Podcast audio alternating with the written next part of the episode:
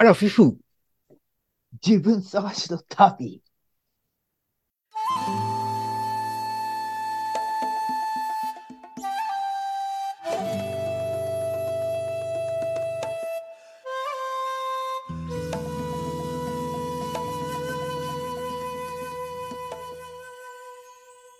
皆さん、こんばんは。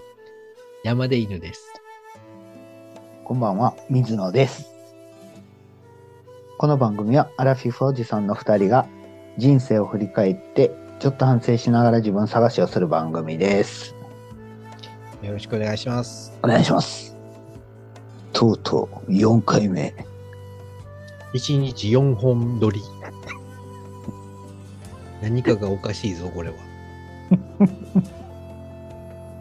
これさ、配信できひんのじゃないの、ストック溜まりすぎて。最近はね、月水金の朝に出すパターンをちょっと自分の中で作ってみて、はい。で朝出して皆さんのこう朝の通勤の時に聞いていただけたらいいなという魂胆で ややろうとしている途中ですあ、ね。そうですか。はい。はい。でもそのテーマによっては夜出したり土日に出したりとかもやっていきたいなと考えていあ、そうなんですか。えー、すごい。そんなん考えてるんや。うん。ただその同時にツイッターもしないといけないんですけど、はい。アップしてすぐは、こう、市場に出ないというか、なんか時差5分か10分ぐらい、こう、遅れて出てくるので、あ、あれ？えっと、Spotify も？そうそう。あ、そうなんですか。でアップした後にすぐ出てこないんですよ。あ、そうですか。へえうんあ、そうなので、そそれを待っている間にちょっと、なんか違う用事が入ったりして、はい。ツイツイートが遅れたりすると、はい。うん、こう、効果的なツイートができなかったりします。そうなんや。最近の、うん、最近効果的なツイートをするようにも心がけています。あ、はい。わかりました。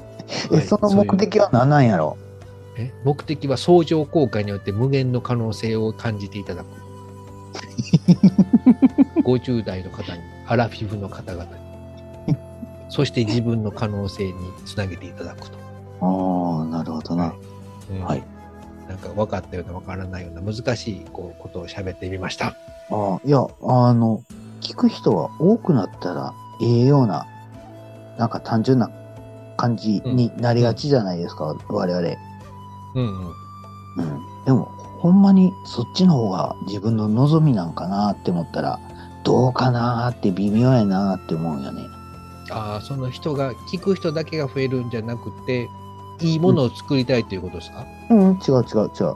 なんやろ？わからん、わからん。うん、別にいいもの作りたかったらもうちょっとまともに考えて、こんなさ、ずーっと思いつきの雑談ばかりするんじゃなくて、なんか考えたり、もうちょっとクオリティのいい音源にしたりとかうん。考えると思うんですけど、僕らもほぼ取って出しやからね、ちょうどいいですよね。こ時間かけてるのは BGM をつけることだけよ。BGM、BGM 気苦労が足りないんじゃないですか。いつもありがとうございます。いや、あの BGM ね、ほんまね、ちょっとね、難しいんですよね。難しいといえば難しい。あれは全部手動な、手動な感じなんですそうです、そうです。手動のマニュアルなんで数数値値じゃなくて化されてないんです。はい、はいそ。れが難しいところですね。そう。だから、前良かったから、これでええやろうとか思って。前と同じ形や波形やから、これぐらいちゃうかとか思って適当にやってる感じ。うんうんあ、その前よ、ま前より音静かと思ったら、実は自分のさ、ボリュームの、ボリュームが絞ってあって、実は普通の音で聞いたら結構でかいな。ああ、やばいですね。そう、そんなんとか。うん。そう。そんな感じです。ありがとうございます、いつも。はいああ、いや。うん僕もてあの適当にこうさっきのいいボリュームのバランスだったと思いますっていろいろ言ってきましたけど、はい実は僕の耳のあ高音が聞き取りにくい可能性が出てきているという、うん高校の時にあのそう僕高校の時に、はいウォークマンで、はいそのスラッシュメタルとかをねはい。メタリカとかアンスラックスとかハロウィンとかを大音量で毎あ日はいていて、はい。で、そのイヤホンからどれだけ音が漏れるか、音がいっぱい漏れている人ほどかっこいいと思っていたんで、はいその時におそらくその耳の専門という系系のはい。ものを、あれは一回こう、大音量でやられてしまうと復活一生しないらしいんですよ。へえ。なので、あの時のそれが僕の耳の高音を感じる能力を著しく落としている可能性があるなと、今、この今月に入って考えています、そういうことを。なんで今月になって考えてるの？いろいろボリュームに対して 僕はそんな大きいなって感じないんやけど、そのいろんな人が BGM ちょっと気になるみたいなツイートが最近増えてきているじゃないですか。はい。反省した？反省というか気づいた。あの時の高校の時のあれか。ああ、はいはいあのはい。あの時かっこいいと思っていたあれは確かにかっこいいと思っていたけどそれは自分の体を痛めていたのだな。確かに。諸刃の剣。かっこよかったけど、諸刃の本当にかっこいいって思ってたのは多分僕だけだと思うんですけど。うん。あの人イヤホンしてるのに外に普通に音楽流れてるでみたいな。どんだけ大きい音で聞いとんねん。それがかっこいいと思って勘違いしていました。まさかその専門が一生治らないとは。第五さんですね。ああ、でも僕も、僕もそうなんですよね、多分。高い音がそれ聞こえる。が 一緒。うん。いや、大一緒の原因かどうかわからないけど、うん、まあ、はいうん。音楽大音量で確かに聞いとったな。耳はあれなんでって言われとったなって。一緒や、一緒。そう。なので、その、若い頃から大音量で聞いてこなかった、いい耳の、いい耳というか、普通の耳の人たちからすると、こうんう、結構高音がきついのかなと、最近思うようになりました。音楽が悪いっていうこともあるんかな？音楽はいいですよ、あの、3曲とも。いや、ただ、チャリチャリした感じは多いですね。チャリチャリしたってどううんいうこと、あの、尺八の、スタートの第一音が一番高いじゃないですか。うーって、あるね、うんそうそうそう。後にね、チャリチャリチャリチャリチャリンってなんかこう、落ちるようなこう、音が入ってるんですよ。はいはい。あれが多分ね、その喋りとかかか噛んで邪魔なんちゃうかなと。あと、全体的にその、テリリリリリの部分はそんなに気にならないと思うんですけど、うんチャリチャリチャリチャリチャリがね多分ね、気になるんだと思います。ああ、そっか。うん。エンディングのね、ええ。ゴールゴールの音とか、もうね、はいはい。結構高いといえば高いじゃないですか。オルゴールの中でも高い部分のオルゴールをあれは使ってますね。もっと低い。いオルゴールもあるけど、あれは高音のオルゴールですね。ああ、そうですね。うん。それが耳に触ったりするのかな？それはあると思います。ただ僕らの耳では感じることのできない音域。うん犬に、犬にしか聞こえない音域があるように、我々には聞こえない音域があるのだと思います。うん、なるほどな。モスキー、モスキートーンみたいな感じ？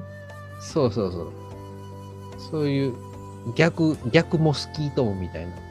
え、逆、あれはうん音が高い、高い音が流れてるんじゃないの？高い音が聞こえる、流れてる、あ、た聞こえない高い音が流れてるんじゃなくて、聞こえるはずの高い音が聞こえないいう そういうことか。そういう感じかなんかね、僕ね、モスキートーンをね、な。はい。実感したことがあって、実感ってあるんですか？うん、実感って、えっ、とね、あの、うん実際に見たことがある。え、どういうこと？いやいや、あのね、あの、若い人と、その、家族で東京に来た人を連れて、銀座を歩いてたんです。とうん。休みの日に。それで、なんかの店で、なんかの店にみんなで入ったら、子供たちだけ、いやいやいやいやとか言って外に出ていった。なんでなんやろそれは、だからそこでモスキート音が出してあって、うん。その店では、その子供は長くいられないようにしてあったんちゃうんかなって。あうんあ。明らかになんか、なんか変な音がするって、大人には全然聞こえないんですよね。僕は全然感じないし、子供よけ？子供余計、そうそうそう。何屋さんだったんですか、それ？は。何屋さんやったか覚えてないよね。普食べ通の物屋さんとかやったら、じゃないですね。ネズミよけかなと思うんですけど。ああ、そういうことか。うん。食べ物屋じゃない。買い物するとこ。大人の買い物？大人の買い物やったかな。雑貨屋さんみたいな感じやったような気がするけど、全然覚えてないですね。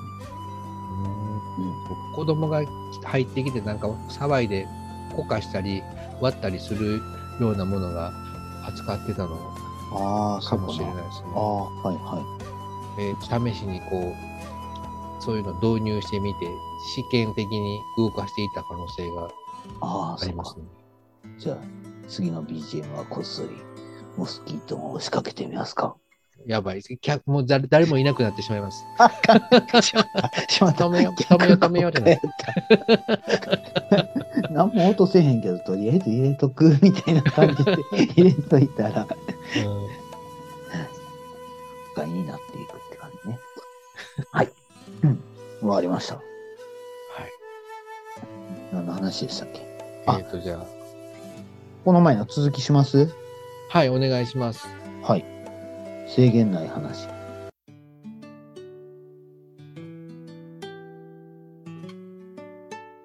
そう、制限がないっていうので、僕、今日ずっと考えてたんですけど、うん。さっき喋りながら？ああとね、昼間今日の。テーマをあ、あ、はいはいはい。どうするかってうん。やり取りしてて、うん水野さんのテーマを聞いてから、うん。制限ないというのについて考えていたんですよ、ずっと。うん。で何があるかなと考えたときに、うん。例えば、宝くじがうん。1000万当たりました。うん。その1000万当たったらあなたは何を買いますかっていう、何が欲しいですかっていううん。のと、うん。当たった金額がうん。1億円でしたっていう。うん。1億円当たった場合は何かこう欲しいもの、何を買いますかっていうのと、うん。あと3番目に、うん。お金がもう制限なくどれだけでも使えるようになりました。うん。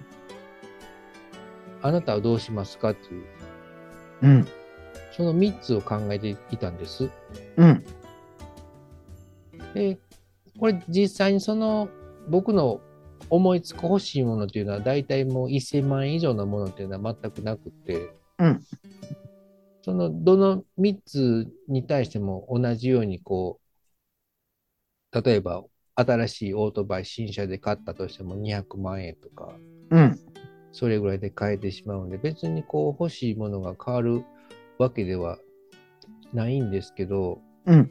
その、例えば1000万円と1億円、実際にこう買える幅とか、まあ家、家が1億円あったら、うん。もうちょっと立派な家が買えたりするけども、まあ今の家で全然こう、満足だし、新しい、うん、家建てたりすることもまあいらないかなというので、そんなにこう高い買い物をするような気もしないんで、うん。それは、うん、全然選択肢に入ってこないんですけど、その無制限に僕がお金お金を使えるようになった場合にうん。何が変わるのかなっていうのを考えていて、うん。その1000万1億円でもその別に変わらないのに、無制限になったところで変わらないかなと思ったんですけど、これは結構変わってくるなって思ったんです。うん。何が変わってくるか分かりますか、水野さん。何が変わってくるか？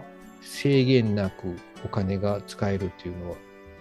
制限ただ欲しいものはそんなに僕はないんですけど。どこまで想像がいくかよね。ね飛行機買うとかいういうこと？なんかを買うっていうこと？ひ欲しくはないけど、必要なもん。じゃあ、アメリカでミサイルを買ってウクライナとか、そういうこと？まあ、そういうことやね、ちょっと、ちょっと違う。ちゃうん。や。うん。物を買うとかではなくて、うん、もう無制限にお金が使えるということは、うん、どんどん他の人にも配っていけば、うん、他の人もお金が無制限に使えるわけじゃないですか。うん、そうなってくると、みんなのお金の価値っていうのが変わってきて、うん、誰もがそのお金に対してこう、の考え方というか、働いたりして、無理して頑張る必要もなくなるし、うん、その、いつでもその、例えば僕がそのネットで、ここをクリックしてもらったら、その1000万円もらえますみたいなボタンを作っておけば、みんながいるときにそのお金をどんどんクリックして、うん、お金の価値がどんどん薄まっていくなっていう。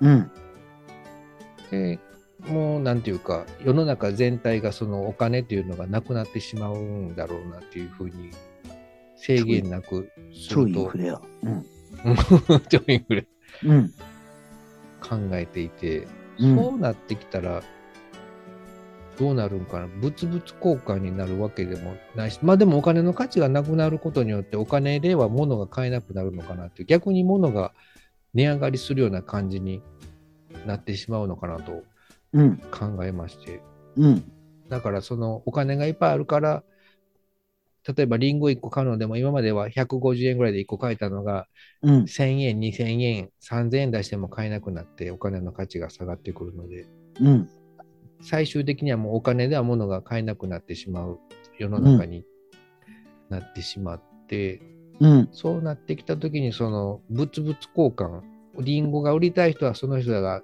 例えば魚が食べたかったら魚と交換したりとか、うん、そういう感じになってしまうのかなとか、うん、うん、でもそうなってくると、どんどんこう、物を売ったりする人が減ってくるので、物を作る人も減るだろうし、原始的な世界にどんどん戻っていくのかなとか、これは、うん、全然もうそこそこそこぐらいでもう想像がつかなくなってしまいましたね。うん。お金の価値が下がるから、物の価値が、え、どう、どうなるよ。上がる、上がるんじゃないかなと上が、上がる。うん。そう、うん、物の価値が上がるけど、物を作る人がどんどん減ってくるような気がします。物をなんでかわ作る人が減る。からんけど。うん。一旦そのお金が手に入るじゃないですか。うん、そうすると働く人が一気に減るわけですよ。うん、その後からその物の価値が上がってお金の価値が下がるっていうのはその時まだ気づかなくて、みんな、うんみんなその世界の人は、一旦もうこう働くのはみんな放棄してしまって、一うん旦世の中がものすごく荒れてしまうようになるかなと。うん、で、こう、お金、お札でお尻を拭いたりとか、まあ、お金する人もどんどん働くなくなるんで、お金もひょっとしたら、また別の感じで価値が出てくるかもしれないですね。うん、うん、ただ、かその賢い人は先にお金を金とかに変えて、その数の定量の決まっているものに変える可能性がありますね。うん、金とかプラチナとか。うん、早い人は多分それに気づいて、うん、早めに動く可能性がありますね。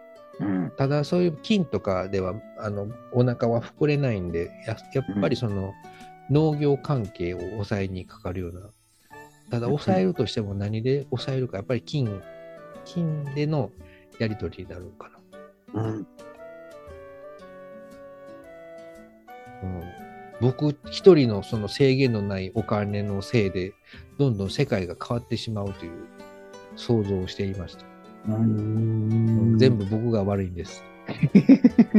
反省しています。お金を配ったがために。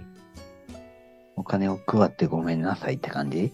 本当にもう世の中を乱してしまいましうん。反省た？したうん、新しい価値観が生まれることによって、ちょひょっとしたら人類が進化するかも。うーん。しやんかな。でも今のね、そのお金をこう、背金主義、お金を信じすぎてこう、拝むような世の中はちょっと、どどこまで行ってもそれがお金至上主義になってしまうと、うん何。かこう、本当の幸せには届かないような気がするんで、うん。一旦そういうことがあってもいいのかなと思いますね。うん。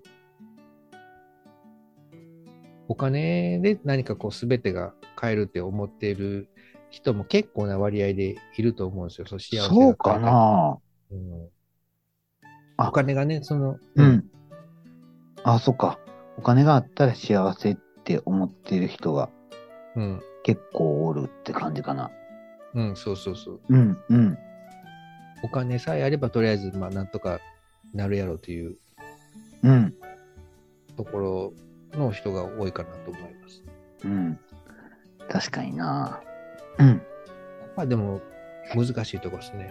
うん、お金、まあ、ある程度必要な分は絶対いるんですけど、うん、生活普通にしていくためには、うん、毎月その決まったいる分だけのお金はうん、必ず必要なんですけど、そういうのも工夫して、工夫してっていうか、うん、なんかこう考え方、価値観を変えて、どこまでこうやらないといけないのか、例えばその毎月海外旅行は行かないといけないのかとか、うん、どういうふうにお金を使うのか、スマホは毎月5万円払わないといけないのかとか、うん、なんかこう、もののお金の使い方、何にこう、何をどう使うか、うん。時間を使ってお金を使わないようにするか、うん、うん。車はどうしても高い車を買わないといけないのか、うん、あるいはこうシェアするような世の中を作っていく方向にうん、するのか、うん、何かこう、そういう個人じゃなくて、このグループとか国単位でとか、うん、そういうのでもこう、いろんな可能性があるんじゃないかなと思うと、うんお金っていうのはちょっと難しいなと。うん。確かにな。なんかこの前、その噂のイージーさんがさ、その話しとったな、あ、そうなんですか。うん。イーお茶のジーさん話だけじゃないですね。あ、お茶の話だけじゃないのよ。ああの人はね、もう超博学よ。へー面白い。なって思った。あのさ、僕ら世代は、うん。僕ら世代より上の人は、はい。あの、お金があったら幸せっていう世代。うん。でも今の若者、例えば10代とか20代とかっていう人らは、そうじゃない価値観を持ってるんじゃなかろうかみたいな話をしてたな。うん。お金が幸せやって思ってたと。例えばまあ戦後から始まったら戦後焼け野原から始まって、うん。何もない状態で頑張って働いて働いてお金を貯めて家を建てて、テレビを買って、洗濯機を買ってみたいな感じで、その一般のその、なんやろ、先進国入りするみたいな感じのところまでは、お金が必要やったから、例えば我々の親世代がお金お金、お金が一番大事って思うのはごくごく普通のことで、うん。よかった、マイホーム建てれたとか、やった、テレビが来たみたいな感じのワクワク感があったじゃないですか。はい。でも今はもうそういうお金っていうのは、どうやろう？具体的に何か言っとったの例えばフェラーリに、フェラーリって4000万とかするじゃないですか。はい。でもフェラーリを今1日だけ借りようと思ったら、例えば何十万かで借りれたりするらしいんですよね。うん。そしたら別に持たんでも、今日一日フェラーリ乗りたいんやったら、それで叶えられる時代が来たと。うん。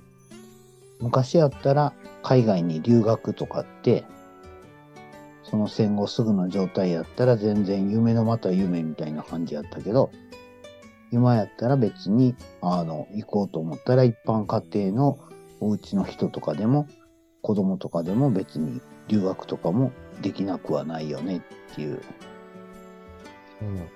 うん。うん。なんか、うん。お金があること自体が幸せじゃないっていうか、幸せって思ってたものがすでにある、あるっていうか、お金があってもそれ自体が幸せじゃないっていうのに、若い人は気づいてき始めたっていうか。で、今、若い人は、なんかその時に例として挙げとったのは、例えばお金よりもフォロワーが欲しいっていうような価値観があるっぽいように思うっていうふうなことを聞いたような気がするんですけど、フォロワー、インスタとかのフォロワそうです。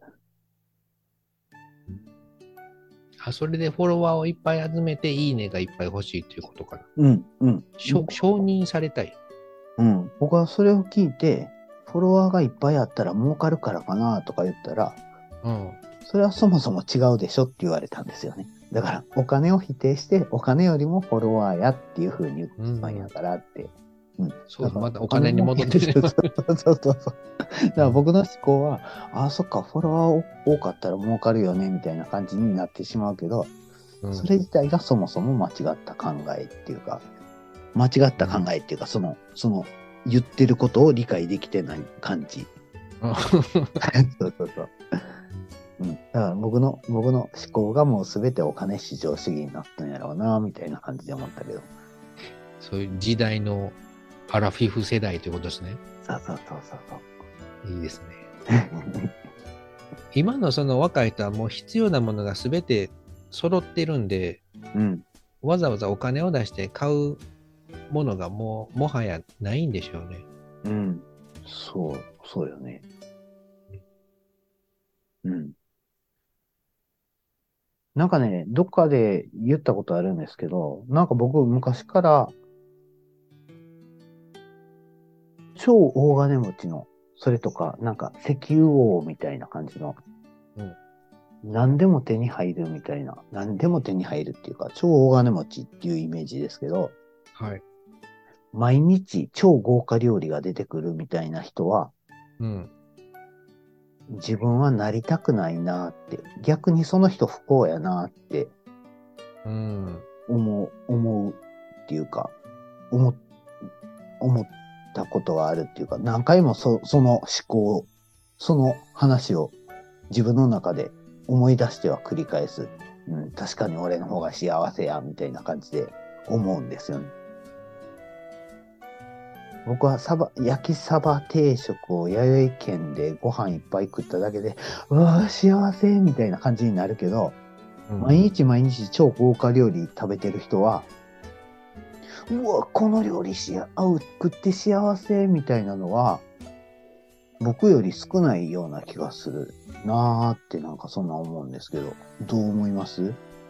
振り幅っていうか、例えば右、左、右を知らない、右に行ったことない人は、うん、左にいることも知らなくて、左が中央だと思っていることがあったり、うん、あと、落ち込んだことない人は、うん、上の方にいたとしても、なんか自分がちょっと下の方にいるような気になったりとか、はい。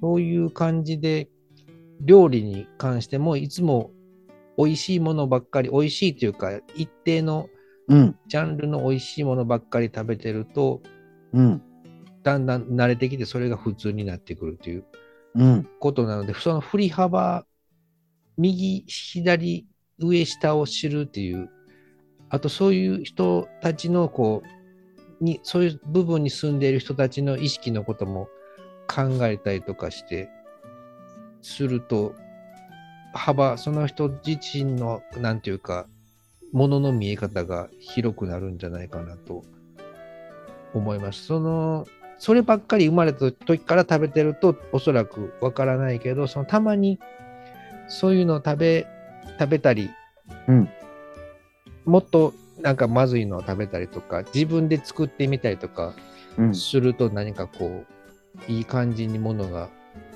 いろんな高さから理解できるようにる。なるっていうこと。全体を知ったら、うそう食べてるもんがどのレベルなんかがわかるっていうこと？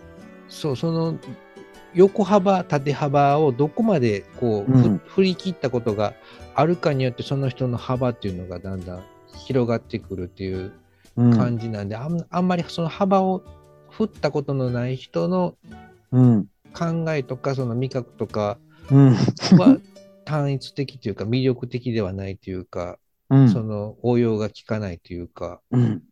うん、そのその人自身も幸福を感じることが少ないのかなと思ったり、この僕、また別の話になるんですけど、うん。僕の友達にものすごいお金持ちの人がいて、うん。そこのおじいちゃんがうん。結構な広範囲のブザーをしていて、でそこのうん。おじいちゃんは伝伝説的な感じで、そこの息子さんはうん。僕の友達のお父さんなんですけども、うん。その人はヤクザを継いでないんですよ。うん。養子できたんやったかな、そのお父さんは。養子できて、娘さん、娘さんと結婚したんやったかちょっと待ってね。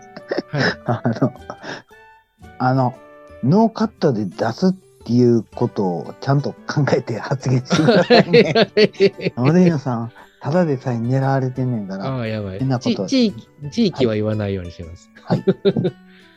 で、その、あそうか。これちょっと、まずいんかな。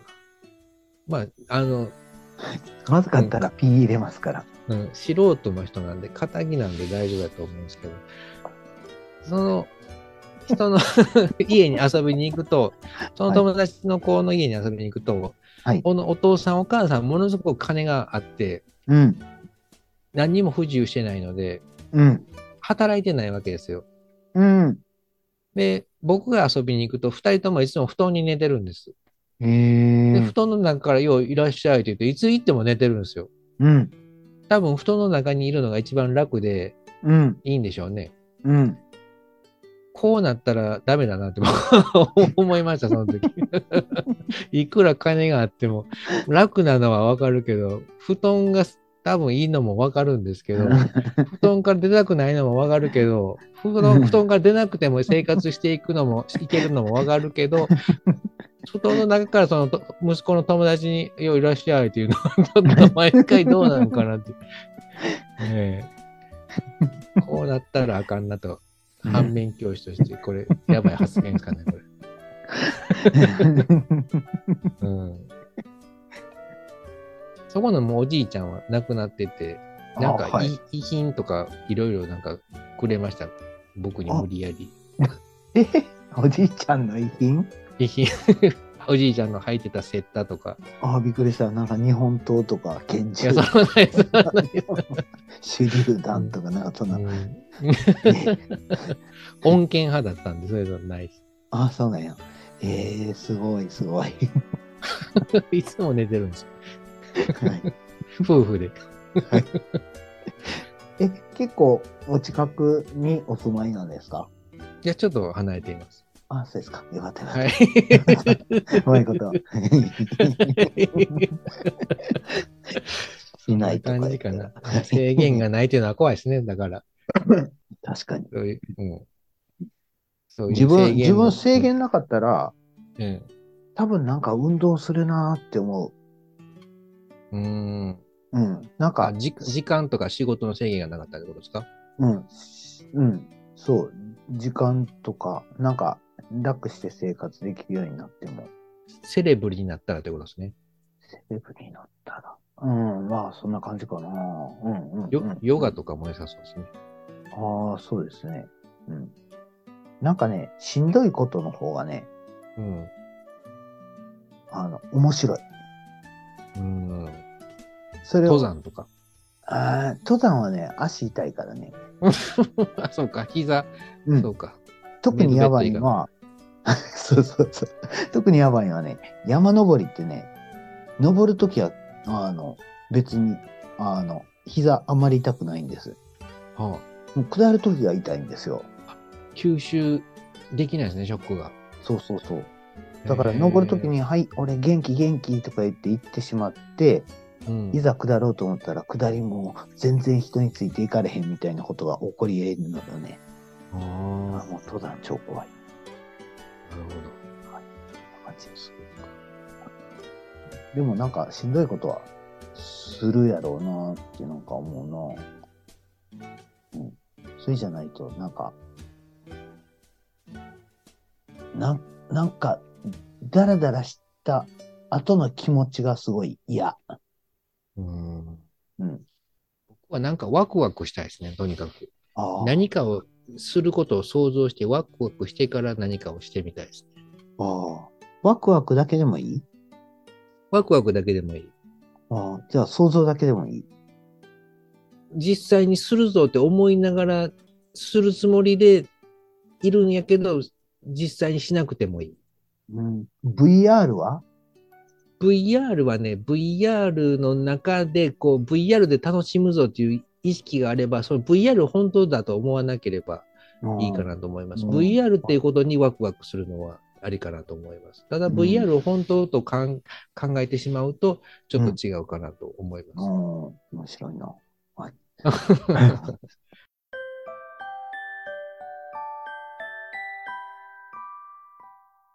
大変面白い話でございました、今日も。ね、4本撮り、いかがでしたでしょうか？ありまして、ちょっと。皆様からの寝て過ごしている情報、あの、私の近所でもそういう人を見たという情報がありましたら、お便りお待ちしています。はい。いませんか、そんな人は。いつや行ってもあそこの人寝とるみたい病気じゃないですよ。病気で寝たきじゃなくて、うんお金があるから起きてこないみたいな。ああ、お金がないから、寒いから布団にいますっていう話は聞いたことあるな。それはダメです。却下。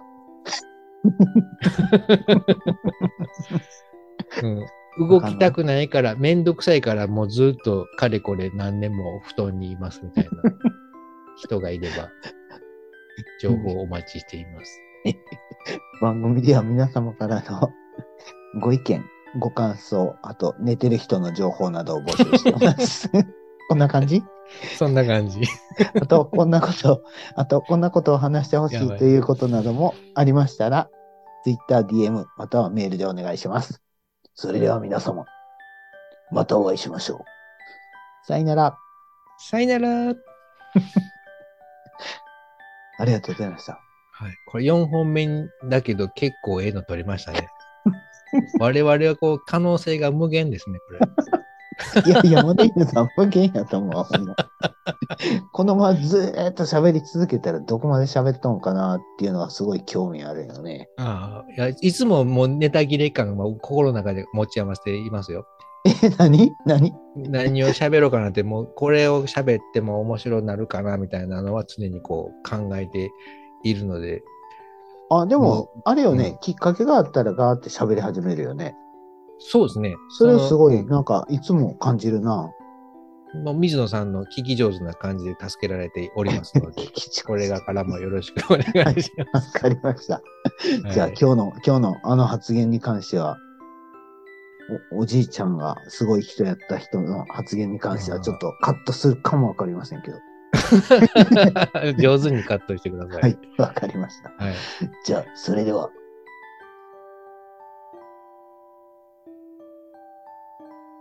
再来週よね、次はね。びっくりした。何が再来週、再来週です。また2週間後によろしくお願いします。はい、じゃあ、どうもありがとうございました。はい、ありがとうございま失礼し。したました。さよなら。はいさよなら。